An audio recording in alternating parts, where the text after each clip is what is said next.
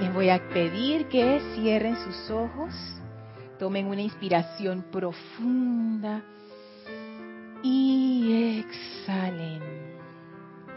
Inhalen profundamente, soltando toda tensión y exhalen, exhalen.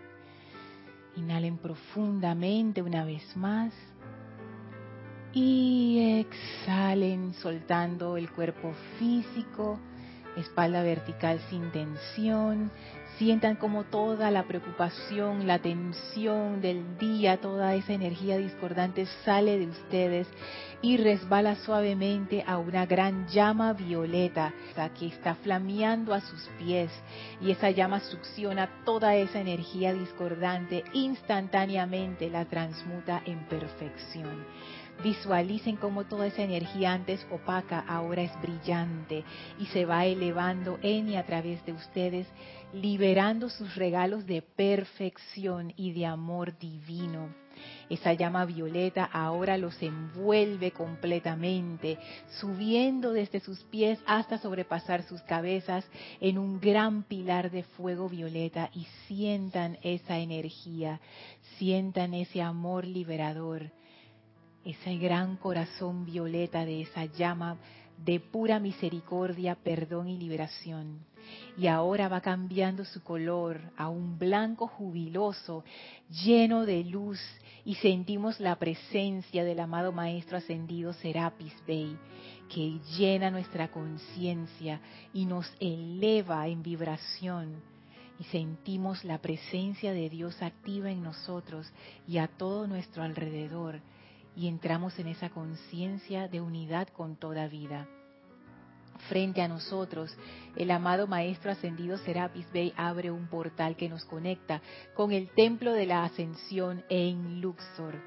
Avancen a través de ese portal y envíen su bendición al amado Maestro Ascendido Serapis Bey por la oportunidad que nos da de entrar en contacto con su radiación y su hogar cada semana caminen por esos bellos jardines, suban las escalinatas, atraviesen el primer, segundo, tercer templo, entren al cuarto templo, ese ascensor maravilloso que eleva nuestra vibración todavía más. Y cuando las puertas del cuarto templo se abren, estamos frente a los grandes portales del quinto templo.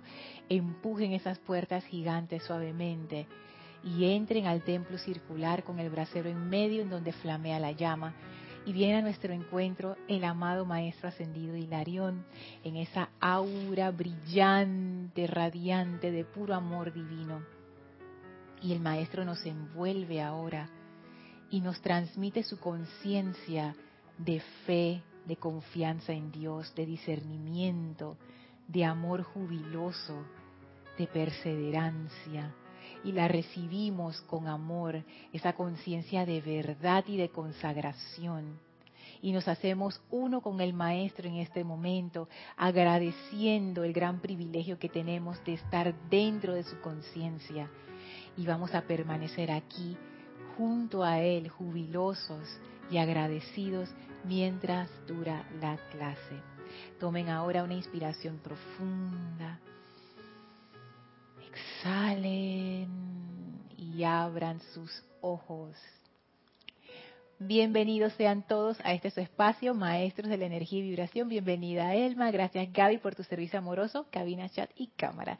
Gracias a todos ustedes que están conectados por Serapis Bay Televisión a través de YouTube o de Livestream o nos están escuchando a través de Serapis Bay Radio. La magna presencia yo soy en mí reconoce, saluda y bendice la presencia yo soy en todos y cada uno de ustedes. Yo soy aceptando igualmente. Gracias por estar aquí, a mis hermanas bellas que me acompañan y a todos ustedes que están conectados, no solamente con esta clase, sino con todo este empeño. Muchísimas gracias. Mañana, eh, no mañana, no, el domingo, el domingo, perdón, tenemos Serapis Movie a partir de las 11 de la mañana. Esta vez el horario cambia. 11 de la mañana, domingo 15 de diciembre. 15 días para que se acabe el año, 16 días para que se acabe el año. Mira tu alma. Así es que están todos invitados a Serapis Movie. Capitán Fantástico va a ser, eh, el anfitrión va a ser Cristian González.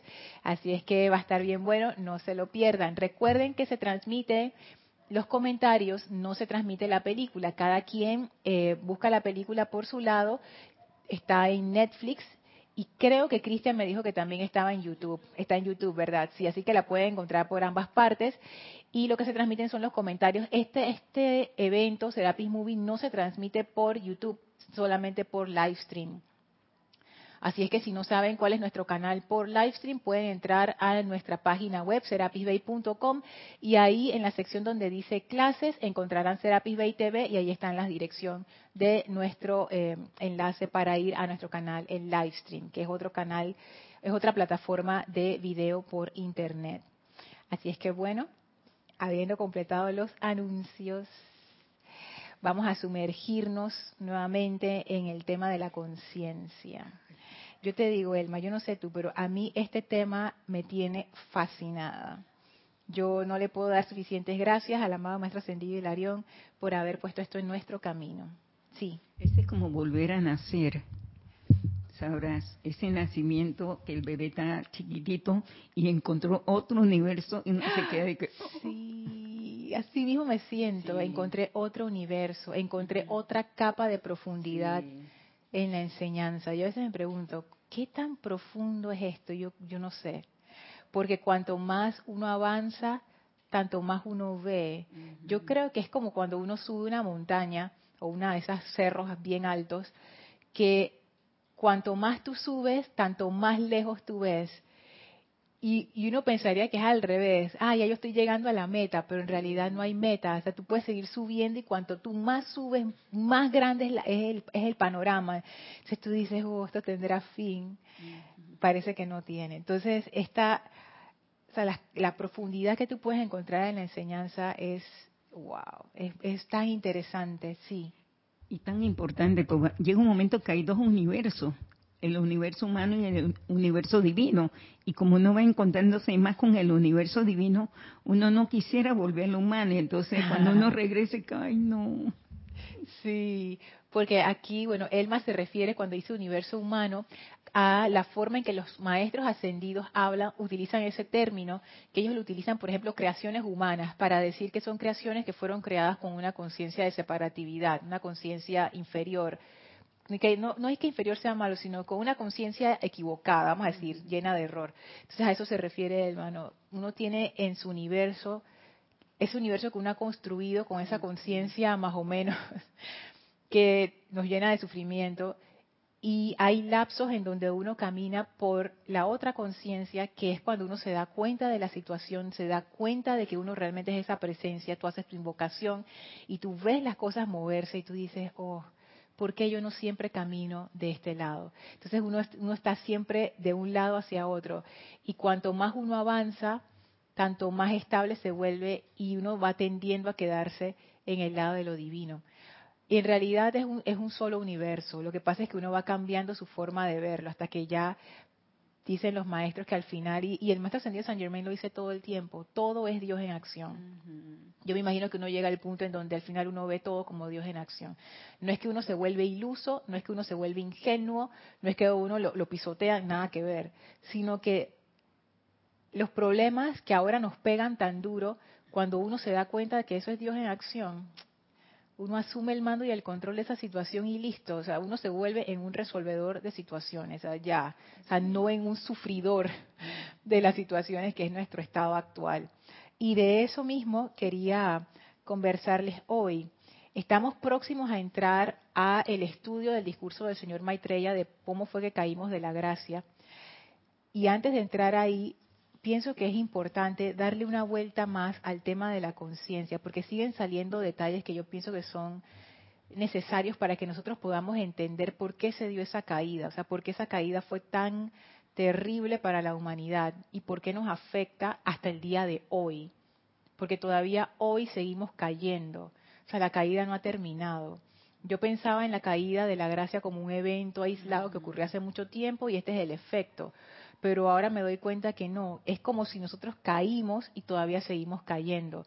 Y la forma de dejar de caer de la gracia, o sea, alejarnos de esa presencia, alejarnos de la belleza, alejarnos de la luz, es simplemente detener la caída. Pero para yo detener la caída, ¿qué requiero? Autocontrol.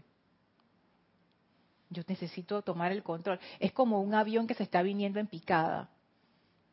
Está hacia abajo Si tú eres el piloto de ese avión, el avión no se va a corregir solo, porque si se pudiera corregir solo ya lo hubiera hecho. Los aviones tienen sistemas para evitar que eso ocurra, pero cuando el avión pasa a determinado punto, ya la computadora no es suficiente para corregirlo. Entonces tú tienes que meter, el piloto tiene que entrar en acción. Si el piloto no entra en acción, y eso es una máquina, así como nuestros vehículos, o sea, ellos ya hicieron todo lo que pudieron. O sea, si ellos lo pudieran salvar, ya lo hubieran hecho. Si el avión, la computadora pudiera salvar el avión, ya lo hubiera salvado.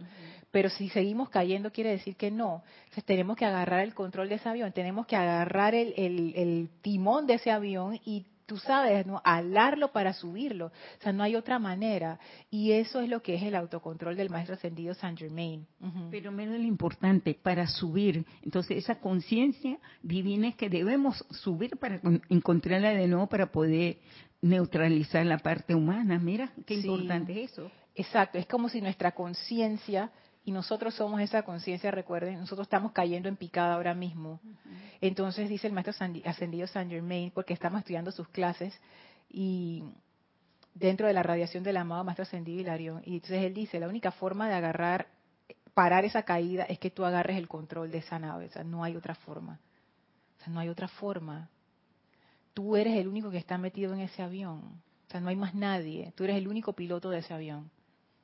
Nadie más lo puede agarrar por ti. Por más que la torre de control te dice, agarra el timón, mete la palanca tal, aprieta el botón. Si tú no lo haces, no se va a recuperar el avión.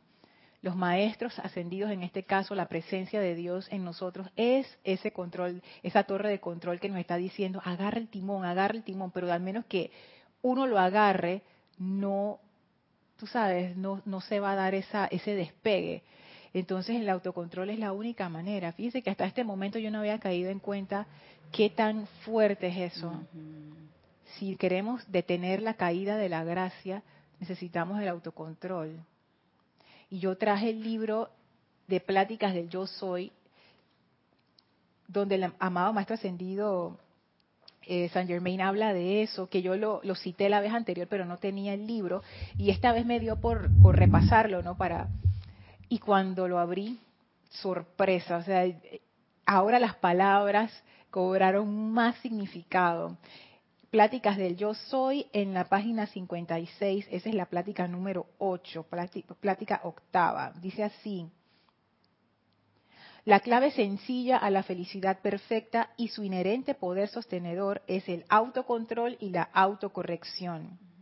Es bien fácil de alcanzar, o sea, la felicidad, cuando se ha aprendido que uno es la presencia yo soy, la inteligencia controlándolo y comandándolo todo. ese fue el párrafo que, a mí me, como que eso fue, wow, fue, fue un descubrimiento, porque el maestro ascendido San Germain te dice, mira, la felicidad perfecta es bien fácil de alcanzar. Uno pensaría que no, que es bien difícil, pero no, el maestro te dice no, es bien fácil. Pero ¿cuándo, es fácil? Cuando uno ha aprendido que uno es la presencia yo soy. Esa es la clave. Si uno no ha aprendido eso, no es fácil de alcanzar. ¿Y por qué? Por todo lo que hemos conversado anteriormente. En tanto que yo no acepte que yo soy esa presencia de Dios aquí, yo no puedo tomar el autocontrol porque estoy identificada con mis creaciones humanas, estoy identificada con mi perfección, estoy identificada con mis limitaciones, estoy identificada con mis hábitos. Toda, toda mi energía está como viendo hacia afuera en vez de aceptar que yo soy la presencia de Dios y empezar a poner orden desde adentro. Entonces, a menos que uno haga ese cambio, que eso fue, eso, eso fue realmente lo que nos sacó de la gracia, eso que en vez de tener nuestro centro adentro donde debería estar, se movió hacia afuera o lo movimos hacia afuera o, experimentamos de una manera que nos sacó. Hay, hay experimentos que a veces salen muy mal. Hay experimentos eh, que a veces la gente incluso hasta desencarna. Científicos han desencarnado, por ejemplo, haciendo experimentaciones con sustancias que no conocen bien o con procedimientos en, en situaciones eh, de peligro, por ejemplo, material radioactivo, explosivos. O sea, a veces las cosas no salen bien. Y ese experimento que se hizo en aquel momento, cuando vinieron los rezagados, bueno, no salió bien, explotó. y todavía está explotando. Entonces, para detener esa explosión, autocontrol. Dice el maestro ascendido Saint Germain, alrededor de todo individuo hay un mundo de pensamientos creados por él mismo. ¿Se acuerdan todo lo que hemos hablado de la conciencia? Ahora yo vuelvo a leer esto y ya lo veo como clarito. Dentro de dicho mundo de pensamientos está la semilla, la presencia divina, el yo soy, que es la única presencia activa que hay en el universo y que dirige toda la energía voy a hacer un paréntesis. Esto es muy interesante. El maestro ascendido Saint Germain, él utiliza términos bien específicos, sobre todo en pláticas y en instrucción de un maestro ascendido. Cuando él dice que es, y esto él lo repite muchas veces, la presencia yo soy es la única presencia activa que hay en el universo. Eso lo que quiere decir es que nadie te está echando brujerías, nadie te está metiendo una zancadilla. La única persona, o el único ser más bien, que puede mover la energía es un ser creador, un ser que tiene llama triple. Y en nuestro universo, o sea, en nuestro mundo, en nuestra conciencia, el único ser que puede hacer eso soy yo. No hay más nadie. Yo puedo aceptar las bendiciones que me dan y eso entra a mi mundo. Yo puedo aceptar las maldiciones que me tiran y eso entra a mi mundo. Depende de lo que yo quiera aceptar y dónde yo estoy poniendo mi atención. Pero si yo decido que nada de eso va a entrar a mi mundo, no entra. Entonces el maestro ascendido Saint Germain, él siempre lo dice y hasta ahora en este momento yo vengo a caer en cuenta de que, a qué él se está refiriendo Tú eres la única presencia activa en tu universo. Yo soy la única presencia activa en mi universo. Dentro de mi conciencia, dentro de mi mundo, todo lo que se está manifestando a mi alrededor, en mi esfera de influencia, que le llaman los maestros, único, el único ser que puede cambiar las cosas soy yo. Todo lo demás es energía. La y aquí, es más, él lo dice adelante la única presencia activa que hay en el universo y que dirige toda la energía. O sea, la energía no se dirige sola. Es como si tú... Eh, ah, Gaby dice exactamente, está de acuerdo. Es como si tú vieras una piscina de agua y tú pusieras un vaso y tú le dices al agua, échate acá adentro. El agua no lo va a hacer, si el agua está ahí. Si tú quieres que ese agua entre a tu vaso, ¿qué tú tienes que hacer? Mete el vaso en la piscina y saca el agua. Ah, dice Gaby que todavía no somos Moisés. Exacto, exacto. No, no, no, no somos Moisés. Estamos hablando de así normal y corriente como tú y yo, así no, relax. normal, sin poderes especiales. Entonces, si yo quiero el agua en mi vaso, yo me la tengo que, que echar en, yo la tengo que echar en el vaso porque ella no lo va a hacer, porque ella es una sustancia elemental. Ella va a adoptar la forma del vaso que yo le ponga. Si yo le pongo un vaso en forma de estrella, ella va a adaptar la forma de estrella. Si yo le pongo un vaso redondo, va a ser redonda. Si yo le pongo un vaso cuadrado, va a ser cuadrada. Perfecto, el agua no tiene ningún problema con eso. ¿Quién pone el vaso? Yo. Esa es la cuestión. ¿Y quién puso el agua en el vaso? Yo. El agua no lo va a hacer. Entonces el maestro nos dice de esa manera, la energía en nuestros mundos no tiene poder para lastimarnos el poder se lo damos nosotros. Nosotros somos como el sol de ese sistema solar. Nosotros somos la única, en, en nuestro sistema solar, la fuente de energía primaria es el sol. Si el sol se apaga, el sistema solar muere. Todas las dinámicas entre los planetas, toda la parte electromagnética que mantiene las órbitas, anda, eso se, se deshace. Porque el sol es el núcleo, es lo que mantiene el sistema solar moviéndose y girando. Entonces nosotros somos el sol de nuestro universo. Nosotros somos el único ser dentro de nuestro universo que puede hacer cambios. Nadie más puede hacer cambios ahí. Entonces ven la cuestión, lo importante que es esto. Sigue diciendo el maestro ascendido Saint Germain, se puede intensificar esta energía más allá de todo límite mediante la actividad consciente del individuo. Que esto es lo que hablábamos anteriormente, que ese ser en nosotros tiene poder ilimitado pero ese poder ilimitado sí está limitado por nuestra conciencia y nuestras creaciones. Tú, eres un ser ilimitado, pero si tienes una conciencia chiquitita, tus creaciones van a ser chiquititas. Es como un ser humano, que cuando un bebé viene al mundo, esa nena tiene un potencial ilimitado, porque tú no sabes ella qué va a hacer, qué puede hacer con su vida, ella puede hacer lo que ella quiera, pero en ese momento tiene un cuerpo de bebé y hay pocas cosas que uno puede hacer en un cuerpo de un recién nacido. Entonces es eso, si tienes potencial ilimitado, potencial ilimitado. Ese potencial se va a manifestar a través de la conciencia y cuanto mayor sea tu conciencia, tanto más tú puedes manifestar. Por eso es que los maestros ascendidos que tienen unas conciencias enormes, ellos tienen un poder de manifestación enorme. Sigue diciendo el maestro ascendido Saint Germain más abajo. La divina presencia adentro sería como la semilla de un durazno. El mundo de pensamientos a su alrededor conformaría la pulpa de dicha fruta. Ahí lo pone bien sencillo, como lo que habíamos hablado antes, que es como una burbuja, que en el centro está como la luz, el ser, y alrededor está la burbuja, que es la conciencia que lo envuelve. Bueno, el maestro ascendido San Germain utiliza un durazno.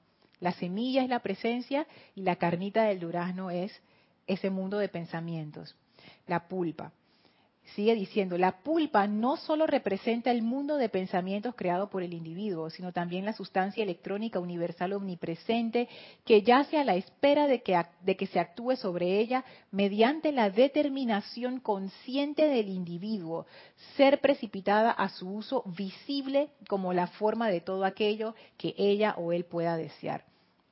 Y el maestro dice, alrededor de tu conciencia no solamente están nuestras creaciones de pensamiento y sentimiento, está toda la energía que se descarga desde la presencia yo soy. Entonces, claro, tenemos un montón de energía a nuestro alrededor y esa energía nada más está allí esperando nuestra determinación consciente para ser precipitada a la forma. Sí, Gaby. Pláticas del Yo Soy es el libro, página 57.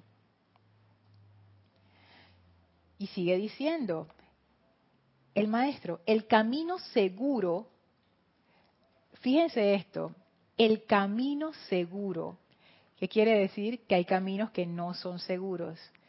Nosotros como humanidad escogimos uno de esos caminos que no son seguros y miren dónde quedamos. El camino seguro para entender y utilizar este poder consciente viene a través del autocontrol el camino seguro para entender, primero entender y luego utilizar, ¿qué cosa? Este poder consciente. O sea, imagínense, nosotros tenemos el poder de crear lo que sea dentro de nuestros mundos. Ese es un gran poder y una gran responsabilidad, porque nuestras creaciones no solamente nos afectan a nosotros, nos afectan a toda la vida a nuestro alrededor. Entonces, es, dice, el camino seguro para entender y utilizar este poder consciente viene a través del autocontrol. Y yo busqué qué era la cuál era la definición de control en el diccionario, porque yo tenía una idea de control así como cuando, cuando uno agarra un caballo de mala manera, de que ahora te voy a controlar. Entonces esa, esa imagen que yo tenía en mi mente como que no me gustó. Y yo dije, no, voy a buscar la definición de control. Y ahí fue que yo me sorprendí todavía más. Fíjense lo que dice el diccionario. Él tiene varias definiciones, yo agarré las que nos competen.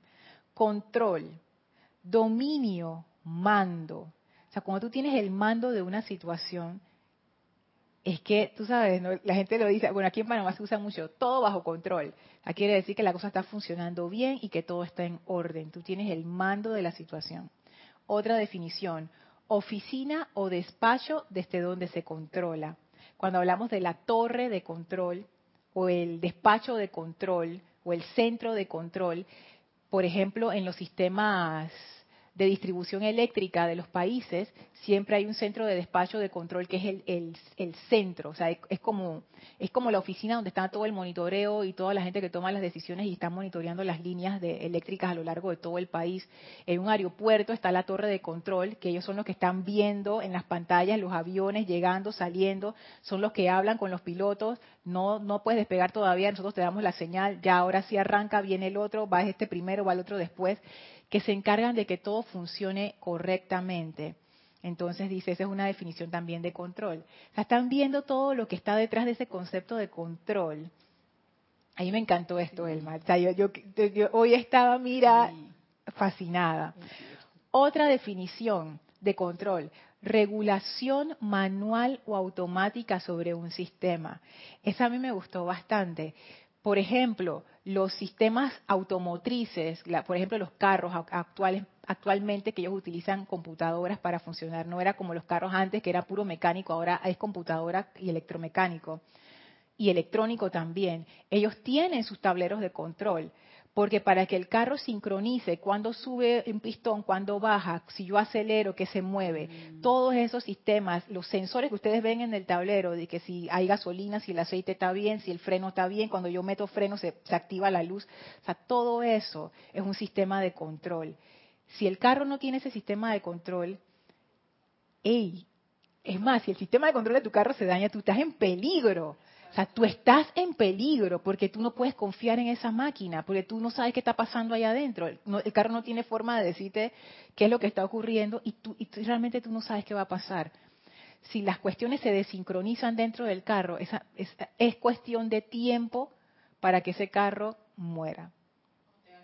O te accidentes, o te accidentes porque no tienes control. Imagínense cuando la gente dice, perdí el control del timón, ¿qué significa eso? Perdí el control de los frenos, ¿Qué significa eso? Que el sistema del control del freno, algo falló y ya tú no tienes control. Ese carro se va para cualquier lado. Imagínense, ahora piensen el concepto de autocontrol que dice el maestro ascendido Saint Germain y véanlo en sus vidas. O sea, yo tengo el control de, estos vehículos. Yo soy el centro de control de este aeropuerto. Yo soy el que tengo el mando aquí de esta vida y a, mí esto me puso a reflexionar bastante. Otra definición, mando o dispositivo de regulación. Nuevamente, esa parte en los sistemas, en las máquinas, por ejemplo, en los, en los sistemas industriales, tú tienes que tener equipos que hacen la regulación. Por ejemplo, si la cadena va más rápido de lo que debe, el sistema lo frena. Si va más lento, el sistema lo acelera. O sea, todas estas cuestiones en las computadoras Ustedes no tienen idea de la cantidad de, programas de control que tiene la computadora para funcionar. Lo que pasa es que uno como usuario no lo ve. Sí, o sea, es un montón de cosas en el mismo, en la misma programación de la computadora que uno como usuario no lo ve, pero eso está corriendo todo el tiempo en nuestros celulares. Eso es tan complejo, esas maquinitas, ustedes no tienen idea. Entonces, ellos tienen dispositivos de regulación. Por ejemplo, cuando a su computadora se le activa el abanico, que es que se está, que se está súper caliente la parte del procesador. Entonces ella dice, después de tal temperatura, activa el abanico. ¿Qué pasa si no se activa el abanico porque no hay dispositivo de regulación? Se te quema el, el cerebro de la computadora, el CPU. Entonces, todas estas cosas, ven lo importante que es tener un sistema de control. Si yo no tengo un sistema de control, la cuestión funciona mal, porque no hay nadie que esté monitoreando, esa es la autoobservación. No hay nadie que esté corrigiendo, esa es la autocorrección. No hay sistema de control. Y por último, dice control, tablero o panel donde se encuentran los mandos. Uno tiene su panel ahí enfrente, su tablero de control donde le dice todo lo que, cómo está el sistema funcionando en este momento. Sí, Gaby.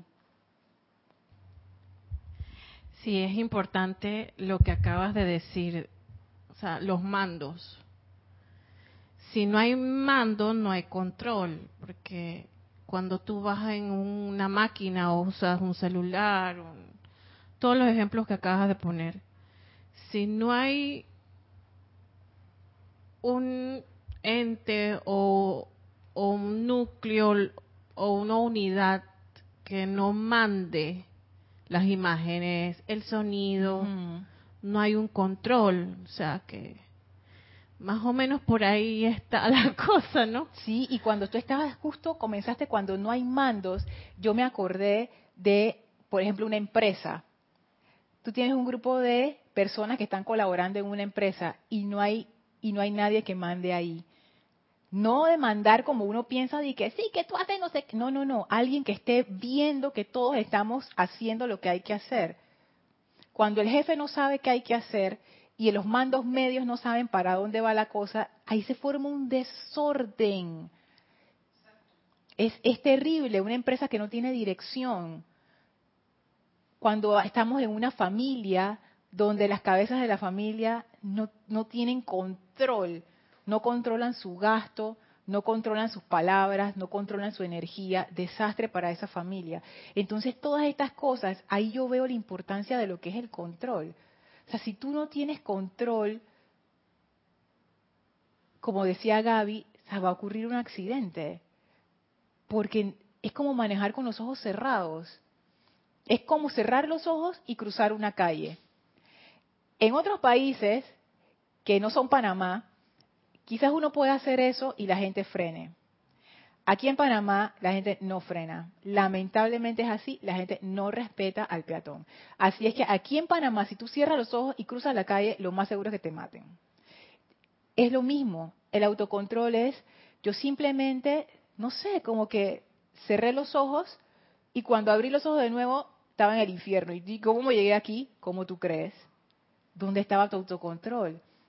Entonces el maestro ascendido Saint Germain dice, el camino seguro, y ya ven por qué él dice el camino seguro. O sea, uno puede aprender las lecciones de ser creador sin autocontrol. Nosotros, estos seres humanos que estamos aquí presentes, hemos hecho ese camino y nos hemos dado cuenta que es un camino que lleva mucho sufrimiento.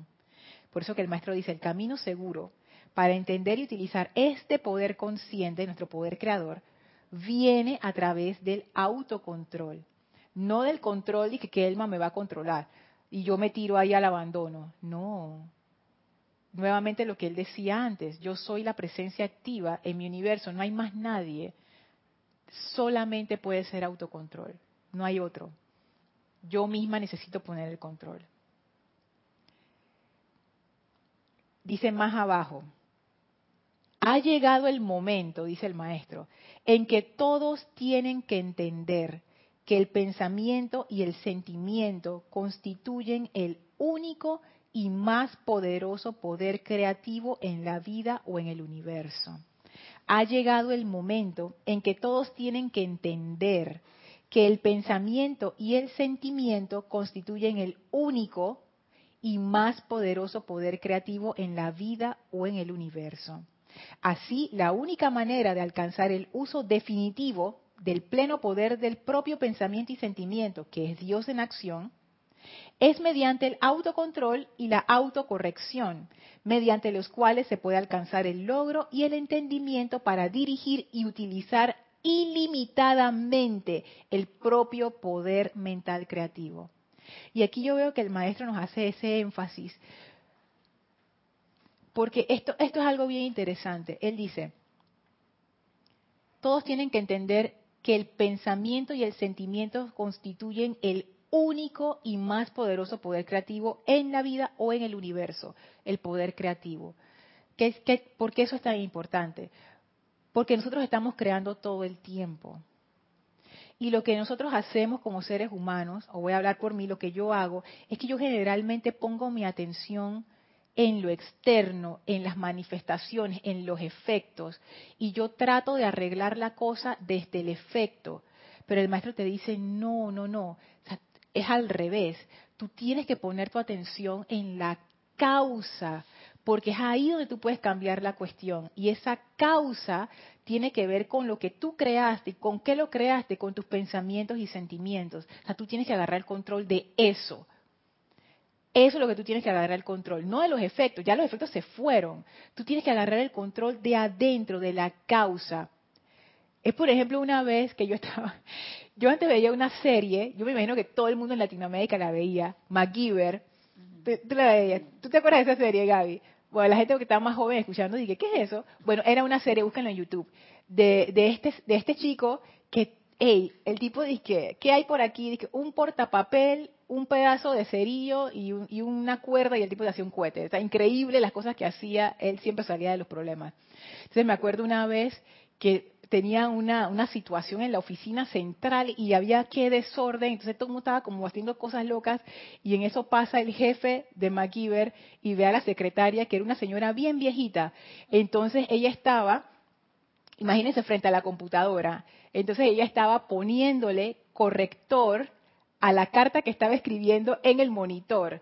O sea, el liquid paper se lo estaba poniendo en el monitor. Imagínate que ustedes están escribiendo una carta en la computadora y tú tienes el monitor. Tú dices que, ay, cometí un error, voy a corregir el error. Entonces le pones el corrector en el monitor. Eso es con la mentalidad de cuando tú usabas máquina de escribir, que tú cometías el error en el papel y en el papel tú lo corregías. Pero imagínense que ustedes están imprimiendo algo, ustedes una carta de esas de trabajo, Elma, tú imprimes la cosa y dices, ay, escribí hola sin H, se me fue, voy a corregirlo. Tú le pones, tú le pones la, H en el papel y lo vuelves a imprimir y te sale de nuevo el error pero yo lo acabo de corregir, lo acabo de corregir aquí en el papel, voy a volver, le voy a volver a poner la H aquí en el papel y lo vuelves a imprimir y te sale el error de nuevo. ¿Qué estoy haciendo mal?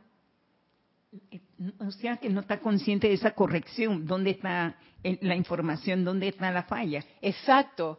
Yo estoy tratando de corregir en el papel impreso el error que está en el programa. Está exacto. Está en la máquina. ¿Qué yo tengo que hacer? Entrar al procesador de palabras y cambiarlo ahí y después lo imprimo y sale bien. Entonces, ese, es el problema. Ese es el problema. Yo estoy tratando de corregir las cosas en mi vida en el papel. Imprimo, imprimo, imprimo, imprimo y el error sigue saliendo. No, el maestro te dice, no, tú tienes que, tienes que corregirlo en la computadora. Si tú lo corriges en la computadora y solamente lo tienes que corregir una vez, ya tú vas a ver que lo demás sale bien. Sí, es una algo bien relacionado con, ¿cómo se dice la palabra? Es eh, parado, para, paradoja. No, no, no, no. Es similar a lo que nosotros vivimos todos los días. analogía. Analogía. Todos los días con nuestras creaciones. Sea quien sea, si sabe o no sabe esta enseñanza, da igual. Exactamente, da igual. ¿Por qué? Porque nosotros le echamos la culpa a las situaciones y creemos que es Dios, a lo que nosotros creemos como es Dios, es en indirecta, independientemente cada persona sabrá cómo, cómo, cómo se personifica o no personifica a ese ser. Y me llama la atención y está excelente tu ejemplo. Que la creación es producto de un proceso de pensamiento, sentimiento, Exactamente. de actuar, de cómo tú te proyectas ante las cosas. O sea, que eso no viene por casualidad y que, ay Dios, ahora tengo esta calamidad. Así es, has dado en el clavo, no viene por casualidad, no es casualidad. Eso ya viene procesándose y cocinándose. De hace rato. Hirviéndose, entonces ese es el resultado final de, un, de una cantidad de cosas que nosotros mismos, consciente e inconscientemente, hacemos todos los días. Así es. Entonces el maestro, el maestro te dice, tú tienes que ir a la causa de eso. En tanto uno siga peleándose con los efectos, no vas a resolver nada. Tú tienes que ir a la causa. ¿Cuál es la causa? Esa creación, ¿cómo la creaste? pensando y sintiendo. Algo llegó a tu mente, tú le metiste tu sentimiento y eso se volvió real para ti. La forma de deshacerlo es la misma. Reemplaza eso por otra cosa.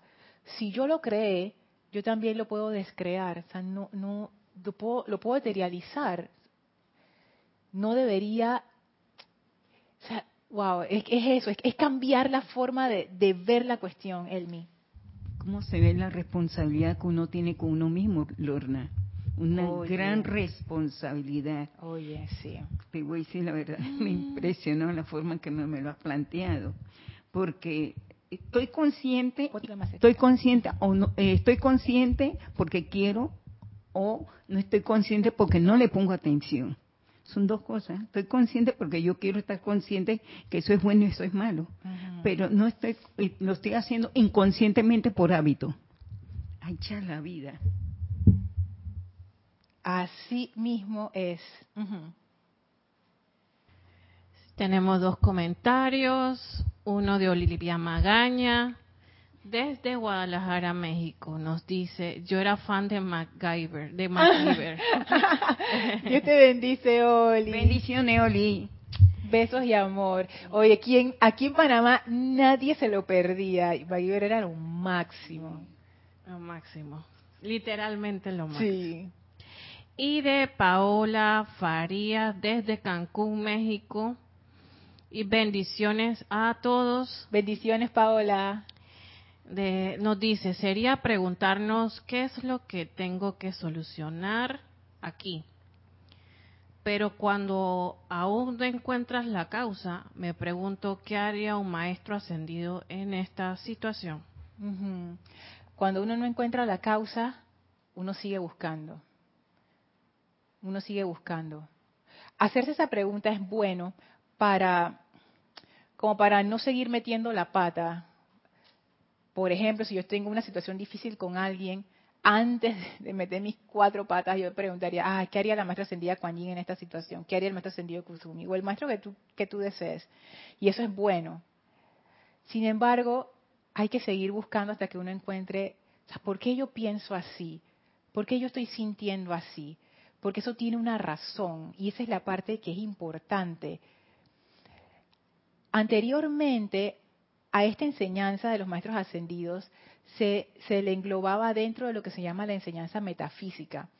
Y yo la verdad no entendía por qué. Esto, y todavía hay mucha gente que le dice esto metafísica. Y en realidad tienen razón, ahora yo lo vengo a comprender, porque la palabra metafísica significa que es algo que está más allá de lo físico, o sea, las causas de lo físico están más allá del plano físico. O sea, las causas de, por ejemplo, una situación en mi vida no están en las cosas externas que ocurrieron, eso viene de adentro de mi conciencia que se ha proyectado hacia afuera. Las causas son intangibles, no son materiales. Por ejemplo, uno no puede ver un pensamiento y un sentimiento y dónde está, no lo ves, pero experimentas los efectos. Entonces a eso se refiere. Nosotros vivimos en un mundo físico, pero este es un mundo de efectos. Ya lo que está aquí es lo que se está manifestando, pero ¿de dónde viene eso? Y si uno sigue el cordelito atrás, uno se da cuenta, viene de mí. sí, sí. Nos escribe Olivia y nos dice de MacGyver. MacGyver lo solucionaba todo con su navaja y la navaja ahora lo relacionó que es nuestra presencia, yo soy. Dentro de nosotros mismos está la iluminación. Entonces nos vuelve y nos dice Paola, claro, es la causa, es el reflejo, pero el núcleo es interno. Ajá, ajá. De verdad que tú eras fan, se me había olvidado ese detalle, ¿verdad? Que él tenía una navaja que, ey, esa era la navaja. Yo me acuerdo todo el mundo quería una navaja como esa. Tenía de todo. Y es, es cierto, o sea, ya, en realidad, los maestros yo me maravillo, ustedes saben, porque muchas cosas que yo pensaba que eran palabras bonitas que decían los maestros, ahora me doy cuenta que no, eso es literal. Lo que pasa es que yo no lo había comprendido.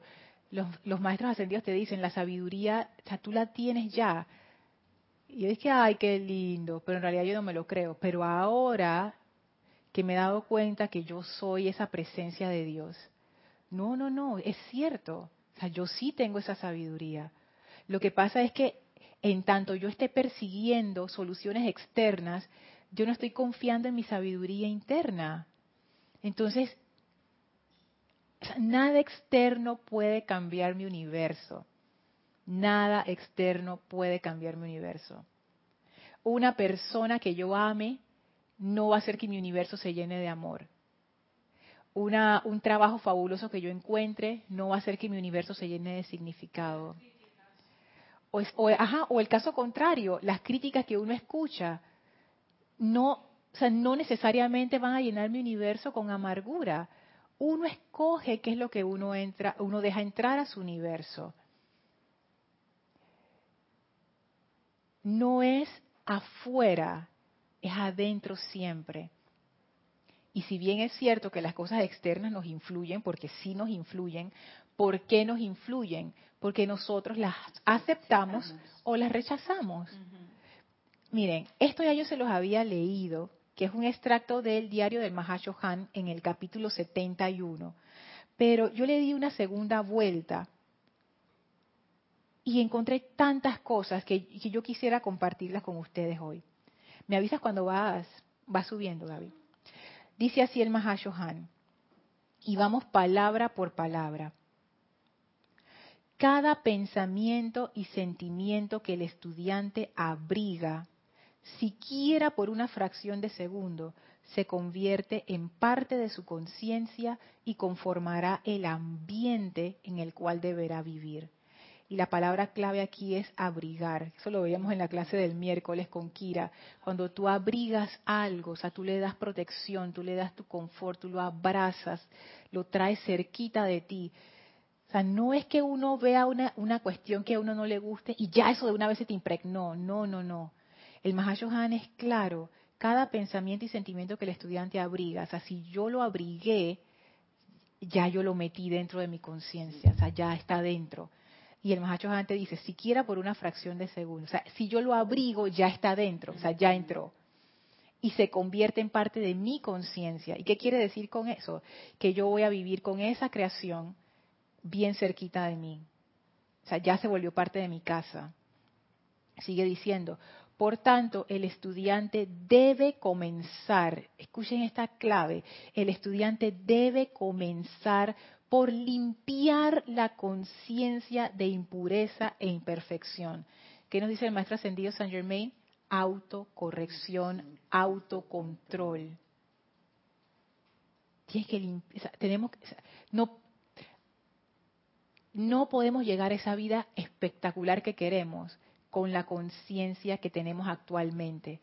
Porque si esta fuera nuestra conciencia ideal, ya estuviéramos viviendo la vida que queremos. No sé si me explico, si, yo tengo un anhelo, un deseo en mi corazón de una vida así como, wow, yo me la imagino y, me siento mal porque no la estoy viviendo, yo lo que necesito hacer es descartar las creaciones que yo he creado, esos pensamientos, esos hábitos y dejar que mi energía naturalmente me lleve a esa vida plena. Pero yo tengo que dejar ir, yo tengo que soltar, yo tengo que limpiar lo que no me permite estar allí realmente es un cambio de conciencia, es un cambio de conciencia. El problema no eres tú como ser, como presencia de Dios. El problema es que estamos abrigando cosas que no nos, no nos, no nos funcionan. Y el, y el dice, por tanto el estudiante debe comenzar por limpiar la conciencia de impureza e imperfección. Y yo busqué los términos impureza e imperfección, porque a veces uno los lee y yo también tengo unas ideas ahí, todas locas de eso, pero ahora que yo lo que yo veo la definición digo, wow, fíjense. Impureza, ¿qué es impureza según el diccionario? Materia que en una sustancia deteriora sus cualidades. La impureza es materia, o sea, una sustancia, materia que dentro de una sustancia deteriora sus cualidades. O sea que desde este punto de vista, ¿qué es impureza? Algo que está en mí, que está deteriorando. Que no me deja avanzar. Que no me deja avanzar, que me está limitando. O sea, la impureza son las limitaciones. Todo aquello que no me deja manifestar la plenitud que yo soy es una impureza. Porque le estoy dando, pero sí, porque lo estoy, lo estoy abrigando y le estoy dando confort y no lo suelto. Así es. Se lo digo por experiencia. Así es que eso es impureza, no tiene nada que ver dije, relaciones sexuales o comportamiento de yo no sé qué, o seguir una disciplina, no, impureza es lo que sea que esté dentro de tu conciencia que te está deteriorando en este momento. Te está haciendo daño, eso a mí me cambió la forma de ver la impureza. O sea, la impureza en nuestra conciencia es lo que nos está haciendo daño. Lo otro es limpiar la conciencia de impureza e imperfección. ¿Y qué es imperfección? Dice el diccionario, falta de perfección. Entonces yo me fui a buscar qué era perfección. Entonces dice, perfecto, que tiene el mayor grado posible de bondad o excelencia en su línea, que tiene el mayor grado posible de bondad o excelencia en su línea. ¿Qué quiere decir? Que es la máxima expresión de ti. La perfección no es algo que tú te mides contra un contra una contra un, no sé, una, una medida, de que, ah, tienes dos gramos de perfección, estás bien. No, es, ay, se me cayó.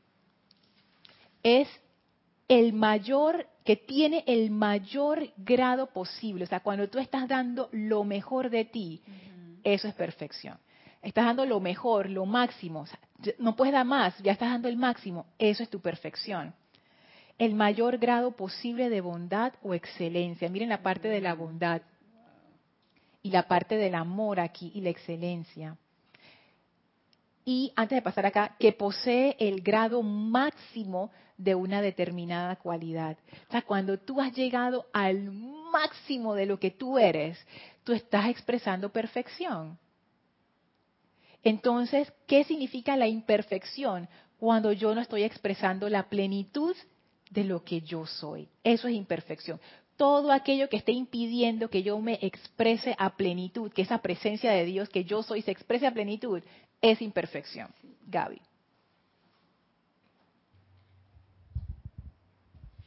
Sí, nos escribe de Fuentes desde Villa Alemana, Chile. Dios les bendice. Dios te bendice. Dios te bendice, Beni.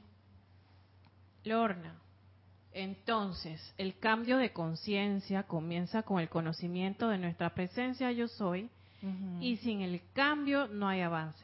La situación y las cosas son las mismas, pero la forma y el sentir es diferente totalmente. El cambio es suave y dulce cuando es lo que realmente queremos. Oye, tú sabes, es, oh, eso último que tú dijiste, hay a la vida, Benny. O sea, tú lo dijiste, debe ser porque lo, lo has experimentado y lo has comprobado. Y fíjate que yo también he estado precisamente esta semana comprobando esas situaciones. Cuando uno quiere hacer el cambio, no es que lo externo, como tú dijiste, se ponga más fácil, pero adentro tú vas agarrando como una fuerza, como una dirección. Es lo que dice el maestro ascendido Saint Germain, autocontrol. O sea, cuando tú empiezas a agarrar el control de tu navío, al contrario de lo que yo pensaba antes, que se siente como una rigidez y una obligación, y tú sabes, me van a, me van a, a cortar mi libre albedrío. No. Lo que tú sientes cuando tú empiezas a agarrar el control de tu vida es una felicidad, porque tú empiezas a ver que las cosas se comienzan a mover como tú quieres, exacto. No tiene precio. No tiene precio, o sea, es algo es algo maravilloso cuando tú empiezas a ver que las causas que tú siembran, que tú siembras tienen los efectos que tú querías. Cuando tú empiezas a ver que esas cosas que antes no se movían se empiezan a dar. Cuando tú te das cuenta que tú no te dejas mover por cualquier fuerza externa, sino que tú te mantienes en tu curso. Oye, eso es una felicidad muy grande, Lorna. Es una felicidad muy grande. Ah, acabo de comprender, acabo de comprender. La clave sencilla a la felicidad perfecta y su inherente poder sostenedor es el autocontrol y la autocorrección. Gracias, Benny. Acabas de cerrar el círculo, acabo de comprender en sentimiento, porque es así, ya entendí por qué. es exactamente lo que uno siente es una gran felicidad dice que ella lo ha experimentado. Efectivamente. Nos escribe Yari Vega Bernal desde Panamá. Abrazos de luz, Lorna y para todos. Bendiciones, Yari. Utilizando el ejemplo del personaje de MacGyver, también lo veía. Claro. Es una manifestación de Dios en acción, ya que cada aparente problema siempre mantenía el autocontrol y llevaba a la autocorrección como dice el maestro Saint Germain. Oye, ¿tú sabes qué? Eso, eso, wow, eso es una buena, un, un buen ejemplo, porque es cierto, él no se arrebataba como yo me hubiera arrebatado si a mí me pusieran en las situaciones que él quedaba. Él de una vez que se ponía a pensar cómo yo voy a salir de aquí y qué es lo que yo tengo para salir de aquí. Y muchas veces yo me he dado cuenta de eso a veces uno como que se ciega en, metido en la angustia del problema y no te das cuenta que enfrente tuyo está la llave para salir de ahí. Y tú dices, no sé qué hacer, no sé qué y, Pero está allí. Uno lo que tiene que hacer es aquietarse y empezar a ver, aquí está la solución. Es que tiene que estarlo, porque ¿quién creó el problema? Yo misma. Hey, si yo lo creé, yo tengo la solución de esa cosa, por Dios yo tengo la solución, la solución yo la tengo, está en mí. Lo que yo necesito hacer es tranquilizarme y que esa solución aflore de manera natural. Nos escribe Oscar Hernán Acuña desde Perú, creo que es así. Dice, se trata de solucionar el núcleo del asunto y no las consecuencias. Nos escribe nuevamente Paola, nos comenta el autocontrol sería ya no crear más cosas. Me imagino que imperfecta. Exacto, tiene que ser, ajá, porque la cuestión no es de que ahora no voy a crear nada, no. Crea lo que tú quieras. esa es la cuestión. Nosotros creamos lo que no queremos. El autocontrol es crear lo que yo quiero crear. ¿Qué necesito en este momento? Tal cosa, tal proyecto, tal situación, tal solución. Eso, eso es nuestro poder. Ajá, opulencia. felicidad, salud. Necesito una, una respuesta con esto. Pero ¿qué es lo que pasa? Por hábito, por inconsciencia, ¿qué es lo que uno crea? Depresión, tristeza, bueno, eso realmente es el efecto, pero ¿qué, ¿qué, estoy creando yo? Situaciones, problemas con gente, diferencias aquí, discordia acá. Entonces yo tengo que ponerme a ver, oye, ¿Qué yo estoy haciendo? ¿Qué yo estoy haciendo con mi energía? ¿Qué yo estoy creando? ¿Qué yo estoy creando? Sigue diciendo el Mahashohan. La conciencia pura del ser humano es contaminada constantemente por cada apariencia que ella o él acepta y permite que entre a su mundo, consciente o inconscientemente. Fíjense, ¿qué significa aceptar? Aprobar, dar por bueno, acceder a algo. Esa definición de aceptar del diccionario a mí me, tú sabes, como que me golpeó un poco, porque cuando tú aceptas, tú estás accediendo. Por ejemplo, es como si alguien viene y dice, Lorna, mira, tengo una maldición horrible aquí, llena de crítica, juicio y condenación. ¿Tú la quieres? Ay, sí, gracias, y me la llevo. ¿Por, qué eso? Ay, aquí tengo un escorpión venenoso. ¿Lo quieres? Ah, sí, gracias. Pa, pa, pa, pa, Ya me picó como cinco veces. Entonces yo después dije, ay, ¿por qué me duele el brazo? Esto acabas de agarrar un... Entonces, aceptar es eso. Otra definición, recibir o dar entrada. Imagínate, tú abres la puerta de tu casa. Todos los drogadictos, vagos, ladrones y gente de mal puede, aquí ¿eh? pasen. Y después te quejas de que, te robaron. Pero, pero entonces, ¿a quién tú dejaste entrar? ¿A quién tú estás dejando entrar? Entonces, fíjense, cuando uno les pasan esas situaciones en la vida de uno, uno ahora yo estoy como que, tú sabes, ya verte como más en alerta, como que yo quiero, esa es la pregunta que yo me hago, yo quiero dejar esto entrar. Yo quiero dejar esta situación entrar. Yo quiero esta energía que entre. No. Entonces, ¿qué yo hago poniendo mi atención ahí, fuera? Y veo para otro lado o hago la invocación para que se me, corte y libere de esa situación. Entonces, por cada apariencia que ella o él acepta y permite, permite, yo lo estoy permitiendo. ¿Qué yo estoy permitiendo? Pregúntense, yo me lo estoy yo lo estoy haciendo ahora, yo yo realmente quiero permitir esta energía. Por ejemplo, ahora que venía, estaba en el tráfico y había una, hay secciones del tráfico que son como más complicadas que otras y yo, como que me estaba empezando a estresar y yo de una vez, hey, ¿por qué yo me estoy estresando en este momento? Porque yo estoy poniendo mi atención afuera, yo estoy poniendo mi atención en el otro que se quiere tirar y en el tipo que está acá y el policía que quiere pasar y no sé qué. Yo quedo poniendo mi atención ahí. Lorna, ¿tú quieres esa energía? No, yo no quiero esa energía. Quita tu atención de ahí. ¿Y dónde la pongo? ¿Dónde tú crees? Adentro. Y cuando yo pongo mi atención adentro, ¿qué es lo que yo, qué es lo que yo hago? la pregunta primigenia. ¿Qué es lo que yo quiero en esta situación? Ahí yo estoy actuando como una creadora de verdad. Y me di cuenta y lo puse en práctica. Ya va subiendo. Varias veces. Y funcionó bastante bien. Tú sabes que yo quiero atravesar este cruce en armonía perfecta. Eso es lo que yo quiero. Y así fue. Y después yo me preguntaba, yo, viste, en vez de ponerme atención en el estrés, si yo me hubiera quedado con mi atención en el estrés, eso es lo que yo hubiera tenido, obviamente. Pero ahora yo cambio mi atención, voy al centro. El, maestro ascendido Saint Germain le dice a eso el gran silencio. Esa, es su forma de llamarle a la presencia yo soy. Una de las formas. Yo voy a ese gran silencio, a mi corazón, olvídame como sea, ese centro. Y de allí ustedes dicen, ¿qué es lo que yo quiero? Ay, yo quiero, ¿tú sabes qué? Yo quiero, yo quiero armonía. Ah, bueno, vamos a hacer una creación de armonía. ¡Pap! Listo. Eso es lo importante. Sí, Gaby. Ya el último comentario. Desde eh, Puerto Rico nos escribe Lidia Monserrat Cosme Méndez. Nos saluda, bendiciones para Bendiciones. todos. Bendiciones, Lidia. Esto sucede, estas situaciones, cuando uno se, cuando uno eh, manifiesta perfección, cuando uno se deja guiar, ese amor se hace grande.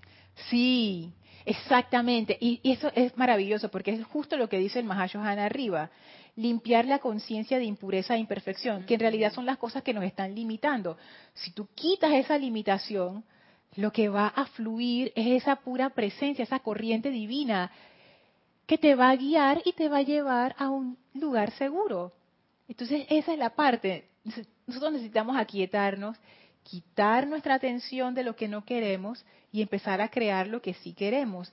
Fíjense otra, otra definición de aceptar que a mí me gustó mucho. Dice, asumir resignadamente un sacrificio, molestia o privación.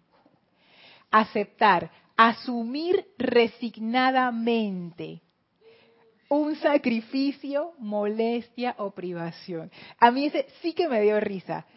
Dije, ay Lorna, ¿tú quieres subir estas 15 cajetas pesadas al piso número 15? Bueno, está bien, pues yo lo hago. No quiero, pero dije que sí. Ya lo acepté. Entonces, cuando estoy subiendo las cajetas, dije, ay, nadie me quiere, la vida me trata mal. Yo siempre quedo cargando la cajeta de todo el mundo. ¿Quién lo aceptó? Yo siempre quedo cargando la cajeta de todo el mundo. Ahora me duele la espalda, ahora estoy cansada y yo no quiero ni subir esta cajeta. Entonces me empiezo a quejar y no sé qué. ¿Quién aceptó? No, exacto. No pregunté a mi ser interno. ¿Tú quieres subir la cajeta? Porque de repente, si la respuesta hubiera sido, mi ser interno dice, yo misma, yo misma soy subiendo esta cajeta, yo no la voy a subir por la escalera. Hey, busca el ascensor ese que está allá, MacGyver, sube todas las cajetas ahí, tú, tú, tú, tú, hey, ¿no me quieren ayudar? Sí, claro, vamos a ayudar, pa, pa, pa, pa, pa. listo, en cinco minutos están esa cajeta ahí arriba. Listo. Pero claro, cuando uno lo acepta con su conciencia humana, uno piensa que uno las tiene que subir cajeta por cajeta, escalera por escalera, porque uno no está usando su creatividad, no estás usando la creatividad de la presencia, estás usando lo que tú siempre has hecho. Exactamente, Gaby, te fuerzas más, te obligas más, te deterioras más, que es lo que hace la, impureza. Y al final de la vida o del día uno está todo de que, ay, ¿por qué la vida me trata así? Porque lo estoy aceptando, estoy aceptando cosas que no debo. Ahora yo soy la cabinera porque Gaby va a subir al ceremonial, así que me pueden chatear por, me pueden seguir chateando por YouTube y por Skype, ya los tengo aquí. Sigo. Dice el Mahacho Han, ya para ir terminando.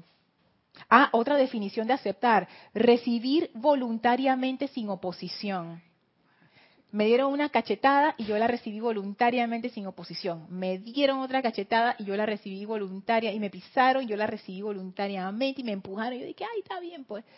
Sí, porque el Maestro Jesús dice que dar la otra mejilla. No, no, no, no. La pregunta primigenia priva sobre todo. ¿Qué es lo que yo quiero? Si yo voy a recibir esa cachetada porque yo tengo un bien mayor en mente, yo tengo un plan que yo voy a hacer con ese evento y después yo lo voy a usar para no sé qué, eso es una cosa. Pero yo, si yo no tengo ningún criterio, o sea, ¿qué, qué estoy haciendo? O sea, esa es la pregunta que a mí me quedó. ¿Qué estoy haciendo con mi energía? ¿Qué estoy haciendo con mis talentos? ¿Qué estoy haciendo con todo en mi vida? O sea, mi, o sea, ¿qué, ¿Qué estoy haciendo con mis creaciones? Las creaciones que yo he creado. Ay, Dios mío. Y dice el Mahashohan ya para cerrar. Estas apariencias que se refieren a estas creaciones, al habitar en ella o en él, conforman la causa, creo que era Paola la que decía esto, que se refleja sobre la pantalla de su vida. Y continuarán allí hasta que dicho individuo escoja limpiar su mundo interno mediante el uso del fuego sagrado y reemplazar estos pensamientos y sentimientos vagabundos con imágenes de pensamiento y sentimiento y aquí viene la cosa conscientemente generadas y cuidadosamente escogidas, las cuales, por la mismísima ley de la vida, se manifestarán en el mundo de apariencias como perfección. Gracias, Padre. Oye, esto es maravilloso. Dice el Mahashohan, conforman la causa que se refleja sobre la pantalla de su vida y continuarán allí hasta que dicho individuo escoja limpiar su mundo interno. Era el ejemplo de la secretaria del jefe de MacGyver, tratando de corregir el error ortográfico en la pantalla, en el monitor, en vez de ir al programa y corregirlo allí. Eso es lo que nosotros estamos haciendo.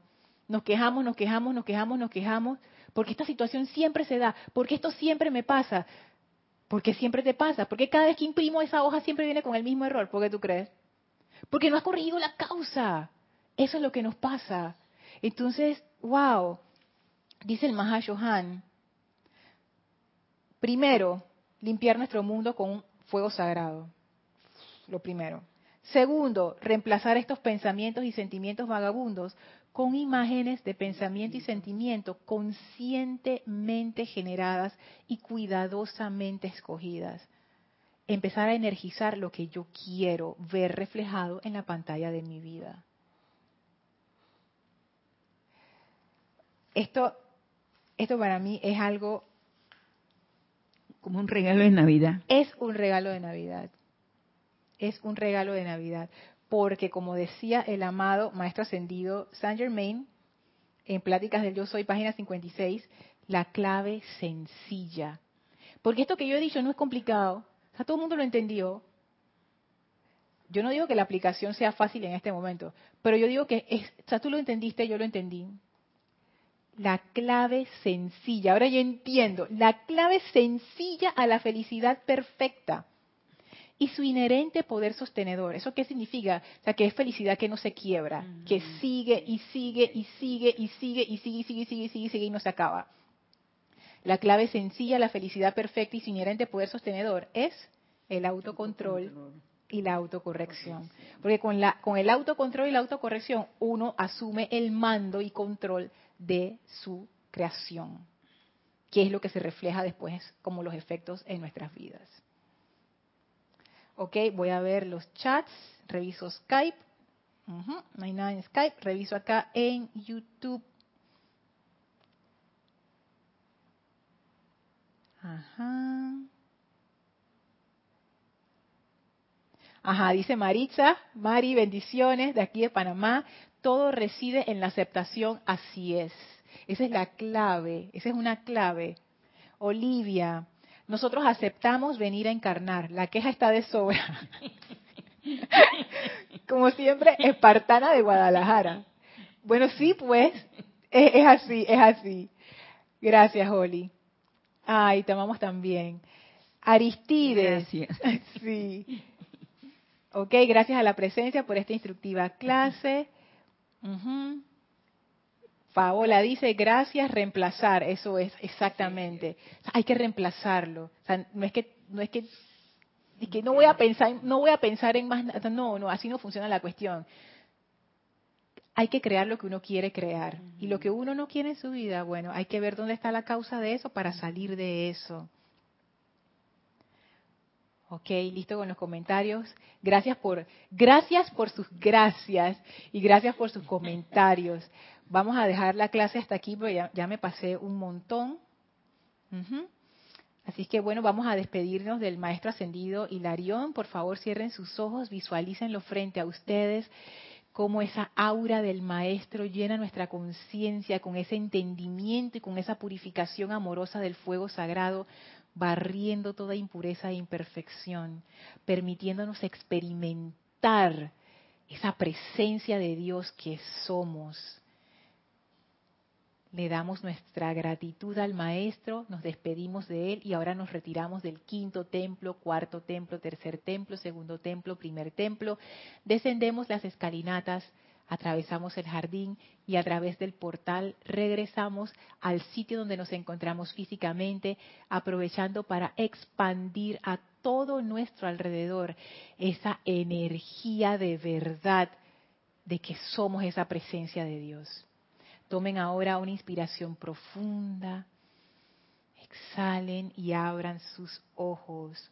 Muchísimas gracias a todos por habernos acompañado. Recuerden, este domingo 15 de diciembre será Peace Movie a partir de las 11 de la mañana, hora de Panamá. Gracias por sus contribuciones y por sus preguntas.